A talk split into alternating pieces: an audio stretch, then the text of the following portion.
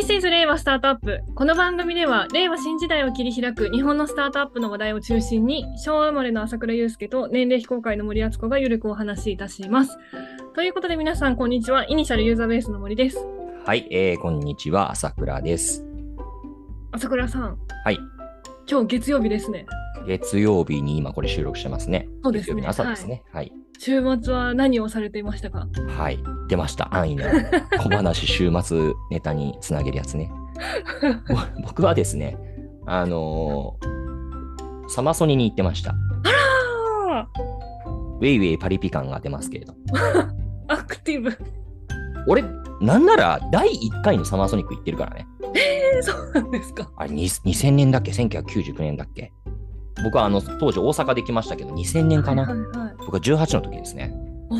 オープニングアクトが当時まだ売れる前の MONGOL800っていう、はいはいはいはいはいはい。そっから2年ぐらいで、うんすんごい大ブレイクしたんだよな。そう、 MONGOL800、どれだけの方が通じるのか。モンパチわかんの？まあそっか。私はモンパチわかりますよ。まあそうだよね。まあ、大丈夫。あの僕たちの Voicy、ポッドキャスト聞いてくださっている方々は割とあの、あのごご高齢と言いますか。僕ら中年、中年世代多いんで大丈夫。伝わります。そうなんサマソニ行ってましたね。はい。楽しかったです。楽しかったですか？はい。お天気持ちました？天気ね、すごくいい感じでした。あのー僕日曜日だけ行ったんですけど、カンカン照りでもなく、あの雨は、うん、50%とか5つ降らずに、ずっと薄曇りで曇ってて、ほぼ外のステージいたんですけど、外はいはいビーチのちょっと緩いステージにいたんですけど、はい。むちゃくちゃ快適でしたね。え、あの、どういう感じでのノリなんですか？参加するときそれここういう感じなんですか？いや、僕、けど、あの、フェスおじさんなので、パリピおじさんじゃないですけど、まあ、フジロックも行って行きましたし、あ確かにそうですね。。はいい、サマソニも行って、いや、良かったですね。結局見てるアーティストほとんど変わんねえじゃんみたいな感じなんですけど、毎回はい。うん、あの今回は、けど、ビーチステージで見たあの STUTSが、STUTSってわかります？ちょっとわかんないです。 STUTSは、あれですよ、あのーなんだろうな、あの、大豆田とわ子と3人の元夫でしたっけ、ドラマ。はいはいはいはい。あれの主題歌とかを作あってる、超わかる。超わかります。超わかります。はいはい。主題歌っていうか、なんていうの、そうだね。あれのトラックメーカーの、はいはいはいはい。松たか子さんが歌ってるやつ？はい。東大卒なんですよ。ラサール東大。あ、そうなんですか。それこそ一回どっか SIer かなんか挟んで今、専属のアーティストなのかな。めちゃくちゃ面白いですね。そう。あの、すごい結構昔から好きだったんですけど、なんかね、すごい、えいつからなんだろうな、星野源さんとかの曲を作ってからなのかなんか、すごい、割とメジャーなアイコンになって、すごい愛くるしいキャラなのもあってですね、あの男性なんですけど、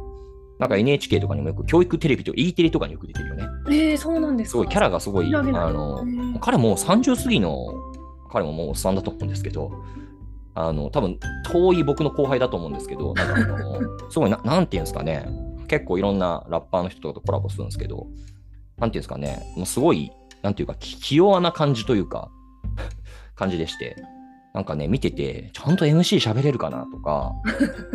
なんだろう、あの、楽屋でこわもてのラッパーの人たちに絡まれてないかなとか、保護者。そう。あ、なんかちゃんとなんかラップとかできるようになったんだ、すごいな、みたいな。なんかあの親戚の甥っ子を見るみたいな、そんな感じで見ていてけど、あの、この間のバンドセットのライブも最高でしたね。すごいです。うん。本当に良かっよかったですね。た。良かったです。じゃあそんな土日にハッスルして、はい。ハッスルしてからのはい。月曜朝一のこの収録。はい。ということで、じゃあちょっとテンション高めに参りましょうか。イェイ。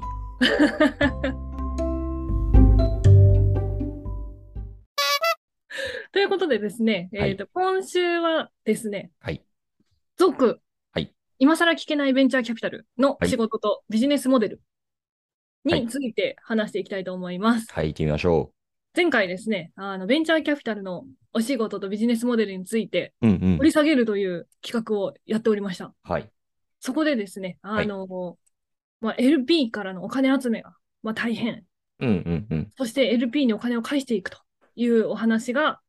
えっ、と、ありましたねと。そうですね。あの、まあ、イメージとしてね、どういうスタートアップに投資をしてみたいな投資プロセスの話とか、あるいはご投資者とあのスタートアップにこんなサポートしていきますよみたいな話っていうのは、おそらくいろんな VC さんがご自身でおっしゃってるし、まあ、ある種ね、いろんなところに目につきやすいところではあるから、イメージが強いと思ったので、あえてそっちじゃない側を中心にお話をしました。まあ、ある種なんかさ、VC って思うんだけど、B2B2C 的な要素ってありますよね。そうですね。LP ってもう完全にプロの人たちで、まあ、はい B 向けから B からお金をあのお預かりして、えーまあ、スタートアップ、まあ、C ではないんだけど、まあ、けど個人がやってる人たちだから、まあ、実質 C みたいなもんじゃないですか。で別にまあ、決してマスではないんですけれども、えーそういったところに自分たちの、まあ、なんだろうな、あの存在を知ってもらって、インバウンドで来てもらったりだとか、あるいはまあ、アウトバウンドでそういう C を見つけて、投資をしていくっていう、まあ、あの、ね、商売表をさせてもらうっていう意味におきっていうと、なんかちょっと B2B2C っぽい構造だなと思っていて、そうなるとやっぱり C 側のね、側面が目立ちがちなので、あえて B 側の側面をお話ししましたという、そんな感じです。はい、ありがとうございます。そはいれであれですよね。あの、まあ、詰まるところ、私が明日からうんうん。VC ファンドをやるっていう風になったら、まあ、いファンドのお金集められて、それを運用できればできるんだよっていう話だったんですけれども、まあそうっすね。まあそうなんですけど、うんうんうんまあ、そのファンドのお金を集めるっていうのがやっぱり難しいのかなと思ってまして、あそうですね。の前回のお話でもあのちょろっと出てたのが、はいまあ、そのどういう人がお金集められるのかっていうはあの話をしたときに、まあ、トラックレコードがあるっていう話になったんですけど、はいで前回はちょっとそこ突っ込まなかったんですけど、はい。それって1号ファンドどうするんねんって思ったんですよね。いやー、そうですよね。そこを教えてほしくて、うんまあうん。トラックレコードが先か、うんうんこれがない限り、えっと、お金集められないっていう仮説だったら、うん1号ファンドってもはやどうしたらいいんだろうっていうのが私の疑問です。いや、そうだよね。トラックレコードがないとお金調達できないし、けどおお金調達できないとファンドも始められなくて、トラックレコードも貯められないじゃないですか。そうです。そうです。そんなん無理ゲーじゃないですか、みたいな 無理ゲーです。話だよね。はい。はい。あなんですけど、これはおっしゃる通りで、で、イメージすればいいかなって思うところで言うと、うん、まあ、ひょっとしたら、それこそ、スタートアップの資金調達のラウンドのアナロジーで考えればいいかもしれないですね。ほう。その1回目の起業家がやるスタートアップの、えー調達。ですうんうん。で、どういうことかというと、まあ、スタートアップって、まあまあ、すごくわかりやすい理念系で言うと、まあ、何回も何回もね、あの、まあ、先行投資がかさむ事業を行うわけだから、えー資金を調達して、だけどいきなりすぐそれで売りが立つわけでもなく、うーん、なんだろう、プロダクトを開発する期間だったりだとか、プロダクトマーケットフィットをしていく期間っていうのがあはい。そこからまた調達して、えーだんだんあの PMF 見えてきたなってなると、今度はスケールしていくぞってなって、また調達してとか、そういうのを繰り返すわけじゃないですか。で、それ本当に事業が大きくなったらいよいよ上場して、だけど上場っていうのも、まあ言うなれば、まあある種、パブリックマーケットからの資金調達ですよねっていう意味で言うと、うんまあまあある種の調達ですよねと。まあこういうふうに何度も何度もお金を調達しながら、あー事業を拡大していくのが、まあまあ典型的なスタートアップまあ、ないし、事業会社のモデルだと思うんですけれども、ファンドの場合は、あの、一本のファンドでそんな何回も何回も資金調達ってしないわけですよ。ほう。うん、まあ、あの、ファーストクロージング、セカンドクロージングみたいな、その期間を置いて、えー少し、あの、募集期間、えー LP さんからお金を集める期間をちょっと長めに取りながら、えーファンド活動をするっていうのはあるんですけれども、あ、そうなんですね。そうそうそう。まあ、大体みんなそうだと思いますね。あの、よく、その、なんだろう、何々 VC 何百億規模のファンド蘇生みたいなのが出るのは、大体ファあのファーストクロージングのタイミングですね。うんうん、うん。皆さんがニュースで見てらっしゃるのは。はいはい。なんか第一次募集完了とかって、そうそうそうそうそうれ確かに何次募集まであるんだろうとは思ったことあります。まあ、基本、セカンドまでかな。で、大体半年後とか、まあ、1年は言い過ぎかな。まあ、まあ、けど、そういうとこもあるか。まあ、それぐらい間を置いて、次のファンドを蘇生、あの、さらに追加で募集をする。まあ、ある種そういうニュースが、あある種の、なんていうのかな。あの、あ、このファンドを今募集してるんだっていったことを知ってもらうっていうような、まあそういったアナウンスメント効果も期待してるんだと思うんですけれども、うんだから何百億規模のっていうふうに出てるけど、実際そこまで集まってることってほとんどなくて、実態はもっとちっちゃかったりするわけですよね。はいファーストクロージングのタイミングうんと。まあ、いずれにせよ、あの、まあ、そうやって、えーファンドを1本やるんですけども、ただ、スタートアップと違って、1本のファンドを何回も調達するってことはないわけですよ。バンって1回決まったら、用意ドンしたら、そこから10年間かけて投資をするっていうことなんで。なんだけれども、あの、聞いたことありません ?1 号ファンド、2号ファンド、3号ファンドって。はい、聞きだます。VC という会社が管理運営しているファンドっていうのは、VC ってこれ繰り返しゲームだから、1回ファンド作ってそれでおしまいではなくて、次のファンド立てて、その次のファンド立ててっていう、どんどんどんどん、まあ一般的には、あーなんだろう、一本のファンドがほぼほぼ投資し終わったら、次のファンドを蘇生していくっていう、そういうことをやるんですね。大体3、4年に1回ぐらい、こう、そうですね。あの3年から、まあ、4順年調な、順調と言いますか、あの、んうんちゃんとお金集めしてっていうサイクルができているところは3、4年に1回。そうですね。まあ、子ちょっと今みたいなね、あの、うんこういう、うー少し LP さんからお金集まりにくいタイミングなんかだと、あの、難しかったりもするんですけれども、まあ、何はともあれ、そんな感じでお金を集めていかれるうんそうですケースが多いわけですよ。例えばあの、この間もあのちょうどセミナーでも話しました、あのグロービスさん、グロービスキャピタルパートナーズさん、あの年金のお金入ったみたいな話してましたけど、7号ファンドですよね。ああ、そうでしたか。うん、うんうん7です、うん7そうだね。だから、そこはどうなんだろう。1990年代後半だったのかな。で、その時はね、1本目は確か5億とかっておっしゃってたかな。まあ、1桁億の本当に小さなファンドで始められて、堀さんやあの刈谷園さんが。で、そこからあ2号ファンドは、えっ、と、APAC かな？あの、海外のヨーロッパの VC だと思いますけど、と一緒にジョイントで VC をなさって、で、3号目からより独立色を増してやってこられたっていう、まあ、そういった歴史が終わりなんですよね。まあそんな感じで何回も重ねるんですけど、言うなればスタートアップってさ、まあ一つの会社で何回も何回も資金調達するじゃない？だからそれに近いアナロジーで考えればいいと思うんですよ。何言ってるかっていうと、1号ファンドっていうのはいわば、あの、エンジェル出資ですと。はい。で、2号ファンドっていうのは、なんか、シード VC みたいな人たちから入れてもらって、3号ファンドは、あもうちょっとなんか少し、なんか、なんだろうな、あのーシリーズ A とかに入れるような VC に入れてもらってみたいな。で、まあ、4号、5号って、まあ、次のラウンドっていうのは、だんだんなんかその事業会社系の人たちが入ってきたりとか、本当にね、冷凍まで行くとこになってくると、もうちょっと固めのなんか投資ファンドとか、それこそ機関投資家とかも入ってくるわけじゃないですか。まあ、今あの言ってるのは、これあくまでイメージで、全くそのあの VC に完全にそのまま適用できるわけじゃないんだけど、ノリとしてはこういうふうに捉えればいいんじゃないかなと思うわけですよ。つまり何を言ってるかというと、スタートアップも初めて、あの、ファーストタイムの、まあ、起業家がなんかやるってなった時さ、やっぱ最初は困るわけじゃん。別にだってプロダクトもないし、別に起業経験もないし、ひょっとしたらなんかすごいね、なんかとても勉強がよくできるとかさ、あるいはなんだろう、すごいいい会社でお勤めで、なんかビジネスパーソンとしての実績が終わりとか、なんかそういう、なんていうか、げ下駄っていう言い方は変だけど、まあそういうね、あのあの訴えるべき要素ってあるのかもしれないけど、まあ、けど今一般的にそういったものが何もない状態だとして、1号ファンドで、じゃあ誰がお金出すのっていうと、あの、基本的には、あの、アメリカのスタートアップなんかの言い方だと、なんだっけな、フールズファミリーだったかな。あの、家族とちょっと、ちょっとなんかあの、あでも細かな人しかお金出しませんみたいな、そういうのがよくエンエンジェルの説明のはいはいはい。ファミリーって出てきますよね。そうそうそうそうそう。で、まあそれと同じわけですよ。うんうん VC も。トラックレコードないっていうことは最初にどうやってお金集めるかっていうと、気合。気合で、なんかそういう何か自分のことを信じてくれるような人たちにからお金を集めていくっていう、そういう感じですかね。最初にこうファンになってくれた人みたいな感じそうそうそうそうそう。うんうんで、2号ファンドっていうのも、例えばね、けどスタートアップにしてもさ、エンジェル投資の方から集めて、いきなりなんか PMF してガーンと伸びますなんてことってなかなかないわけじゃないですか。うんで2号、うーんと、最初に投資受ける段階って、まあ一般的にスタスタートアップだとね、なんかそういうシード VC とかから、まあ、シードラウンド、プレシーズ A ラウンドみたいな名称、故障で、まあまだ PMF しきってないけど、あの、プロダクターはあるし、まあまあこれからちょっとお客さんを開拓しなきゃね、みたいなフェーズでいる人は知っているわけでしょ？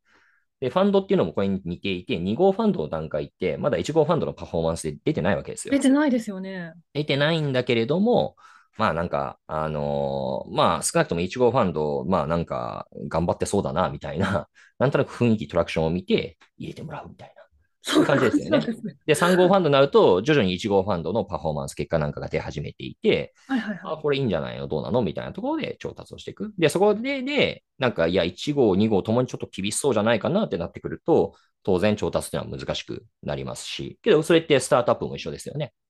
まあ、あの、しなんかシード投資とか、プレシリーズ A とか言われてるタイミングって、まあ、プロダクトが、なんかこれは結構支えそうだっていう雰囲気で、あの、許容してもらえると思いますけど、シリーズ A とかになってくるとね、さすがにちょっとなんか、うん、何かしらその、ね、別に規模はともかくとして、えーこれはやっぱり必要なプロダクトなんだよねって言って愛用してくださっているお客さんは欲しいよねっていう、そういう段階だと思いますから、なんかそれに近いっちゃ近いと思うんですよ。い。なるほど。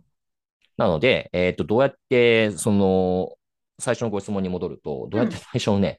なんか、弾み車の一番最初の原動力を作るかっていうと、気合だよね。気合い。で、急な自。分たちを信じてくれる人たちを、えー探し、えー口説く。こういうことになりましょうか。じゃあそこはあれですね、一緒ですね。ビジョンを語って熱量みたいな話になってきますね。いや、本当そうなんですよ。うん。ただ、まあ、ビジョンっていうのがね、まあ、そうだよね。で、難しいのが、まあ、そうなると、うーん、まあ、ありがちなのが、えっと、これ、まあ、日本のマーケットの構造にフィットするとどうなるかっていうと、まあ、1合目はやっぱり何かしら自分がもともと関係性がある人たちとやりますと。そうなりますようね。ん。だからよくあるのは、なんかその個人の、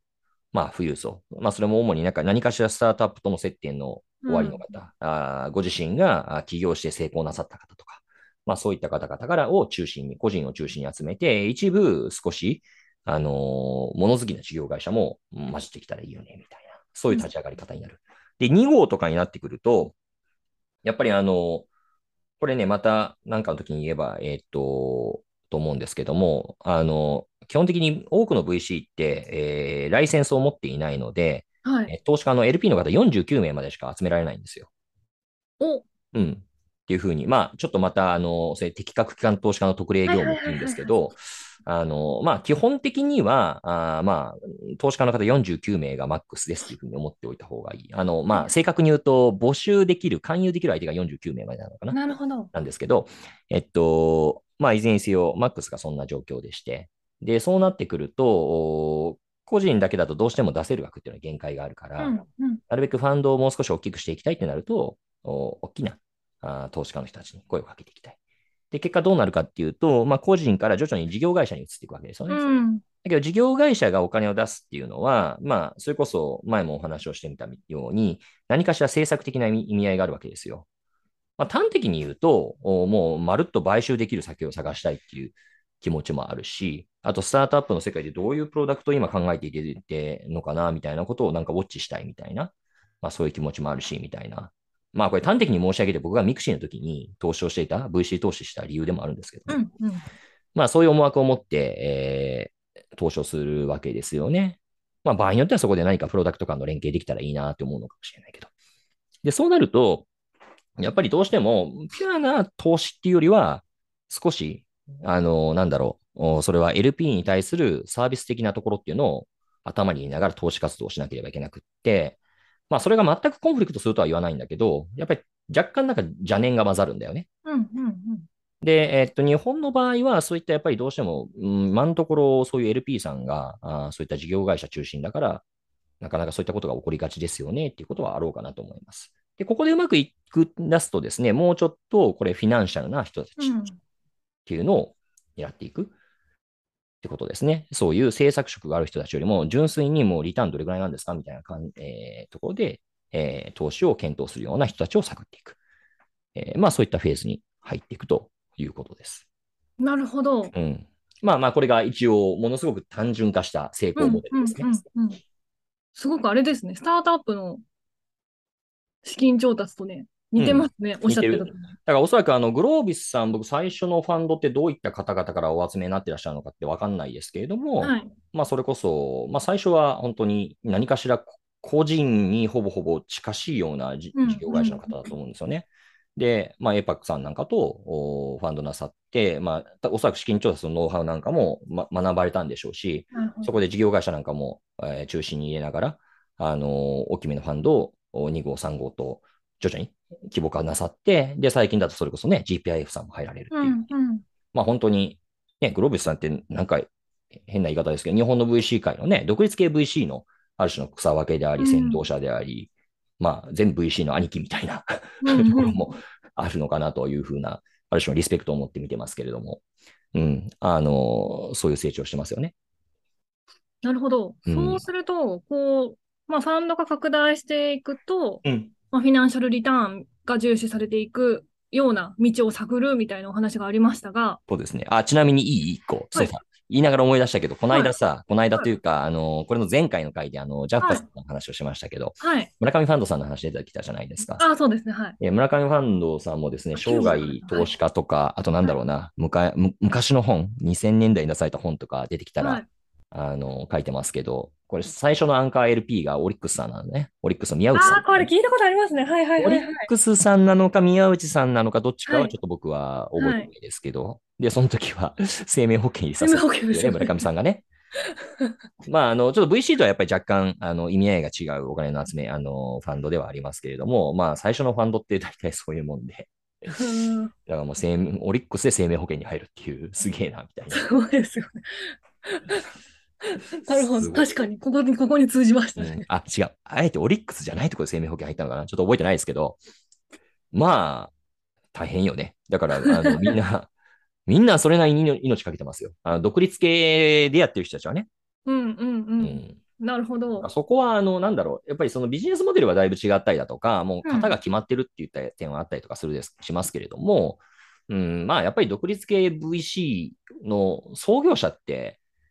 まあ、起業家だよね。ある種。うんうんスタートアップの経営者では決してないですけど、スタートアップの起業家ではないですけど、起業家であることは間違いないですよね。うんうんうんでそこはやっぱりなんだろうな、あのもともとある組織っていうのとは全然意味が違うと僕は思ってます。なるほど。うん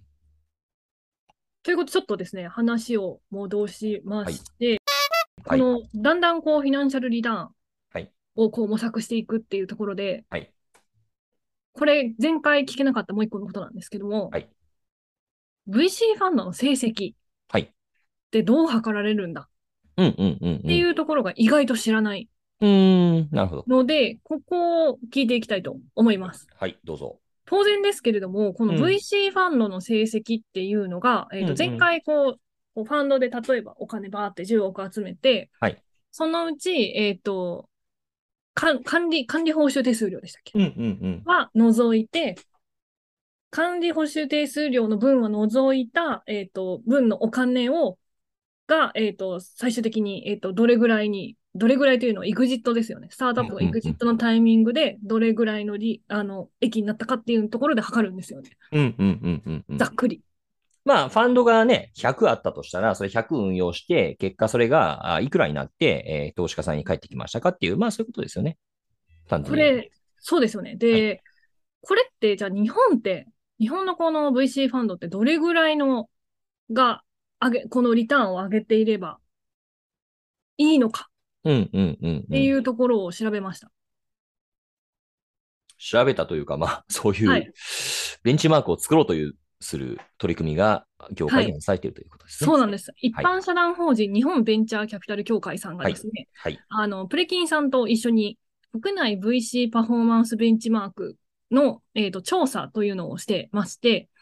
あの、その、そこに、えっ、と、各ファンドがどれぐらいの成績を上げたのかみたいな統計値がうん、うん。出てるんですよね。これ公開されてますね、この公開されてます。あの、はい皆さんもリンクを貼っておくので、あの、ご覧はいいただければと思うんですけれども、はいあの、これね、意外と読み解くのが難しかった。うんうんう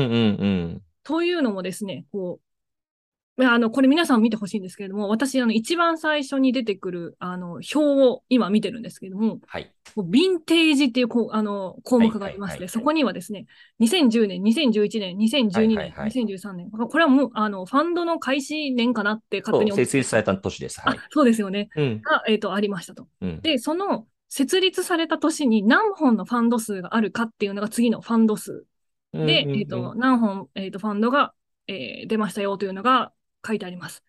その次がですね、もう、もうわかんなくなりました。うん。PIC パーセント。うんうん。なんだ PIC。うんうん。なんだ PIC。ということで、そのベンチマーク指標の定義を、まあ全部言っていきましょうか。じゃあ、はい。項目他に DPI があって、その隣が DPI、パーセンテージですね。うん。で、その次が？RVPI、これはいもパーセンテージ。はい。そして次がネット IRR。はい。これもパーセンテージ。そして最後がネットマルチプル。はい。むずい。そうっすね。むずい。何の略なんだ、まあ何を何を言ってるんだって話ですよね。まあ、この、まあ、マトリックスになってるんですよね。今おっしゃっていただいたように、まあ、ヴィンテージファンド数、PIC、TPI、RVPI、ネット IRR、ネットマルチプル。なんか自分で言いながら呪文みたいに感じるようになってるあのーっていう指標があって、えーで、縦軸に、まあ、これ、ヴィンテージで、えー縦軸ができています。ヴィンテージって何かっていうとさ、あの、ワインのヴィンテージワインですよね聞いたことうんうんあるでしょ、まあ、何年にできたはいです。何年僕あの生82年生まれなんですけれども、あの82年生まれのワインってすごく良いらしくて、あ、そうなんですねすごい。お高いんですって。でも、一回だけね、僕なんかすげえ、あのー小粋な先輩に僕のヴィンテージのワインいただいたことありますけども、あの、基本的には、あの、82年のワインっていうのは当たり年だからすごく高くて、だから、あの、82年生まれの彼女とか奥さん持つと大変だよっていうのを言われたことありますけど、プレゼントそういうワインプレゼントするのはね、大変らしいです。なんですけど、あの、まあ、要はヴィンテージっていうのはどの年にそのファンドが設立されたかっていう話ですね。で、これ当然ながらですね、あの、まあね、もちろん、なんだろうな、金融商品だから、その個別の良さっていうのもあるんですけど、個別の競争力云々みたいな話ってあるんですけど、もうやっぱりね、ヴィンテージのね、影響力が大きい。あれ、まだマーケット環境っていうことですよね。そうそうそうそう。だからやっぱり、まあ当たり、うんまあ単純化して言うと、バブってるタイミングに、まあ集中的に飛ばせざるを得ないようなタイミングで設立されたファンドっていうのは、あのパフォーマンス悪くなるし、ただ逆に言うとそういう時にお金は集まりやすいし、うん。えー逆に不況期で、この瞬間ってお金わーって引いちゃうけれども、まあ、マーケットも適正価格になってるから、えーなんだろう、パフォーマンスされやすい。なんだけども、お金は集まりにくいっていうですね。なるほど。うん、お金出す方もね、なんかそれ分かって、やっぱりドルコスト平均法ってあるじゃないですか。あはいありますねだからもう 粛々とね、マーケット良かろうと悪かろうと積んできなさいって話なんですけど、そういうやり方しないとね、単純に盛り上がってる時にスタートアップにわーっと来て投資して、で、なんか、サースバブルが崩壊しましたって言って引いてたら、そりゃパフォーマンス電話って思いますけれども、まあ、運用自体が長期間だし、そうそうそうそのマーケットはこうサイサイクル化してるってよく言いますから、うん。まあまあ、金融商品のよくある話ですね。うんうんうんまあ、それがヴィンテージで、まあ、にこの今のプレキンのやつだと2010年から2020年までですね。あの、あるそうですね。ファンド数っていうのは、これはまあ実際その、なんだろうな、あの、その年に設立されたファンドで、えーこの調査に協力してくれたファンドの数。そうですね。あの、VC さんのね。はいはい。で、まず PIC、あの、パーセントなんですけど、これはね、あの、僕も毎回なんかこれ確認しないとなんだっけってなるんですけど。 paid-in capital です paid。-in capital。これは何かっていうと、 capital call の進捗率を示すっていうふうにこれ解説で書いてますけれども、はい。ファンドってね、例えばじゃあ、わかんないですよ。なんか100億でファンド設立されましたと。なった時に、用意ドンでいきなり100億 LP からお金が入るわけじゃないんですよ、ファンドに。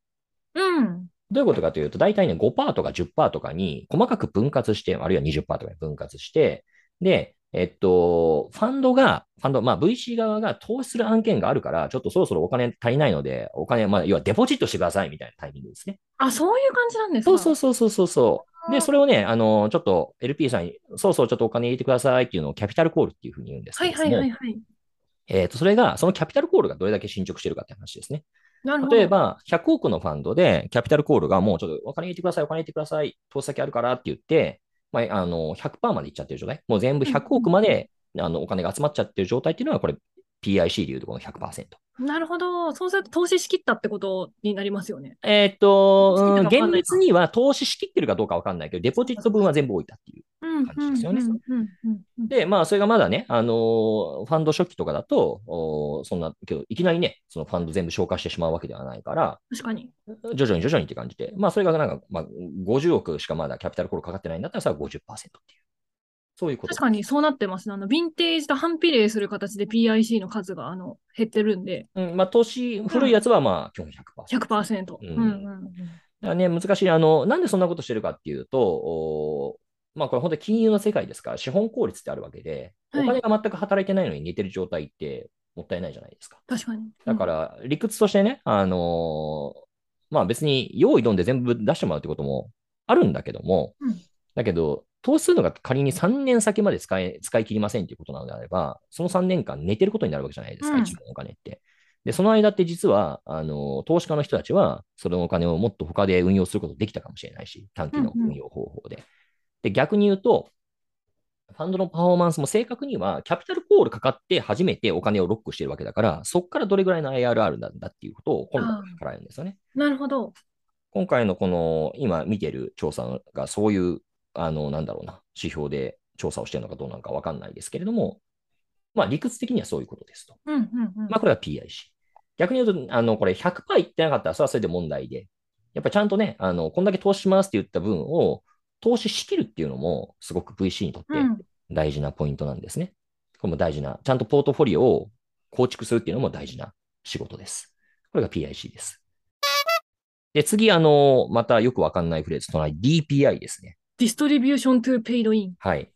これもね、PIC もディストリビュー、P- DPI も僕もこれ VC 以外で、まあ多分、ファンド一般では多分ある用語なんでしょうけど、僕も見見たことないです。うん。で、えっと、これ何かっていうと、投資した会社がね、あの、え VC が投資した会社が、なんか IPO したりなんないして、エグジットしますよね。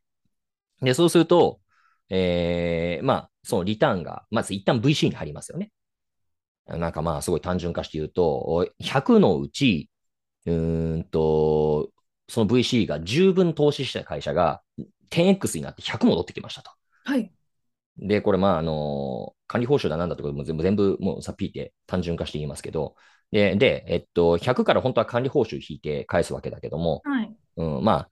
どうだろうわかんない。もう、もう本当に適当に。じゃあ、その仮に100戻ってきたとして、そのうち20分が管理報、あのまあまあ、あの、成功分配だとするじゃないですか。VC に関する。残りの80っていうのが仮に、えっと、まあ、LP さんに返されたってなると、えー80分配されてますと。はい、で、えーだけどファンド全体のサイズは100だから、分母100。100のうち80が返ってきたから80%進んだねっていう、そういうことですね。なるほど。だから若いファンドであれば、当然 EXIT なんかまだまだ出てないから、うん。あのゼロなのが当たり前だし。逆に言うと、古いファンドっていうのは、まあ、だんだんそういったパフォーマンスが出てきてるはずだよねっていう、うんうん。そういう状況になりますよね。これは DPI。なるほど。次がはい。RVPI。RVPI、これもね、レ見たことい。ないっすレね。シレシレシデュアルバリュートゥペイン。はい。これ、残余価値割る払い込み出資金倍率っていうむずいそう。ですけど、要は何かっていうと、ファンドってね、あの、投資先があるじゃないですか。で、まだはい EXIT してないから、実現化してないんだけれども、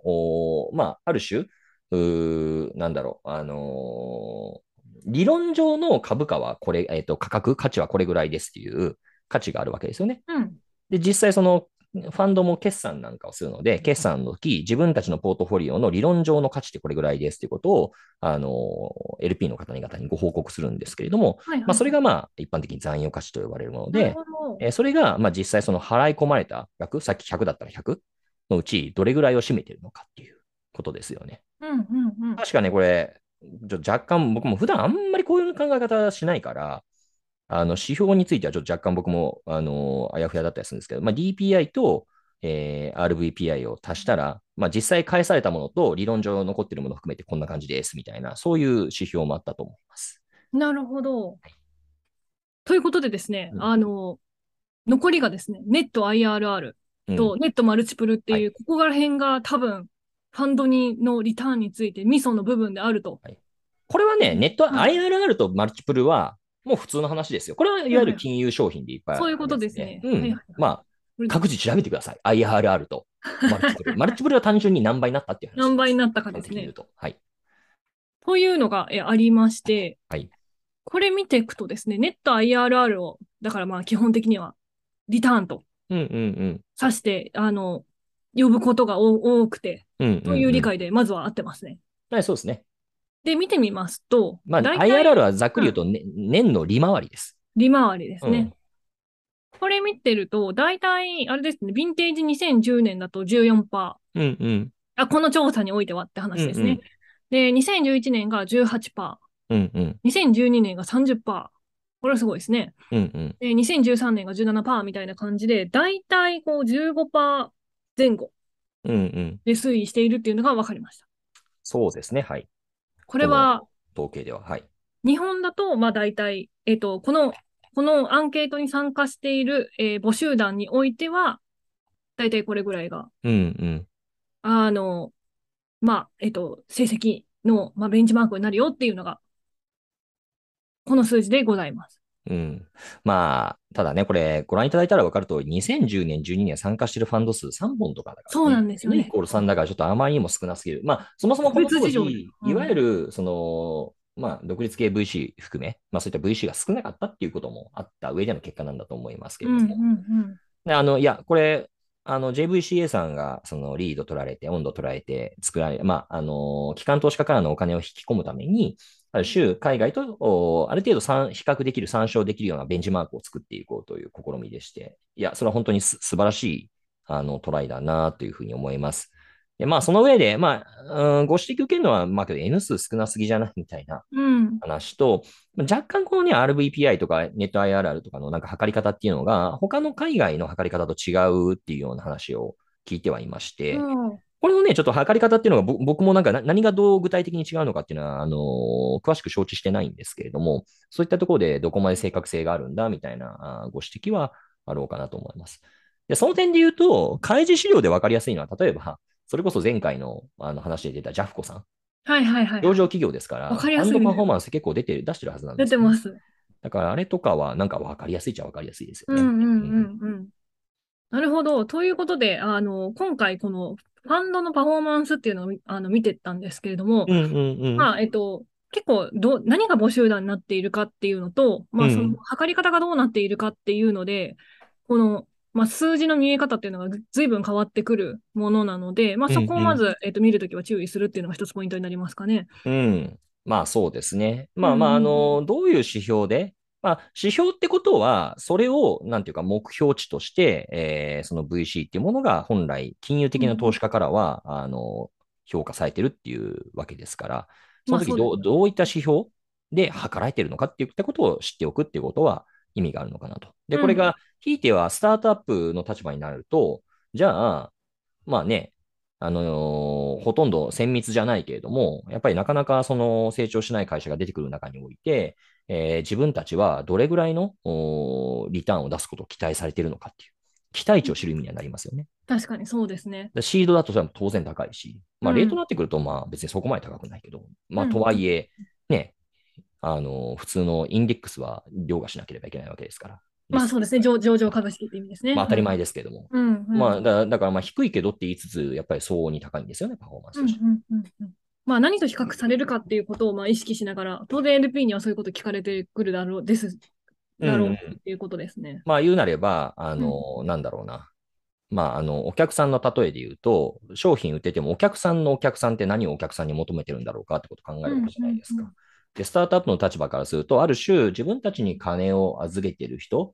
ていうのを、まあ、ある種のお客さんという見方を仮にするのであれば、お客さんのお客さんって LP なわけですよね。そうですね。その人たちからお客さんっていうのはどういったパフォーマンスを期待されてるんだっていうことをまず見るっていうことができると思うし、確かに。結果としてであるならば、自分たちはこのお客さんにこれぐらいのパフォーマンスを出せますよっていうことを示すことができれば、このお客さん、つまり VC っていうものは納得してくれるだろうと。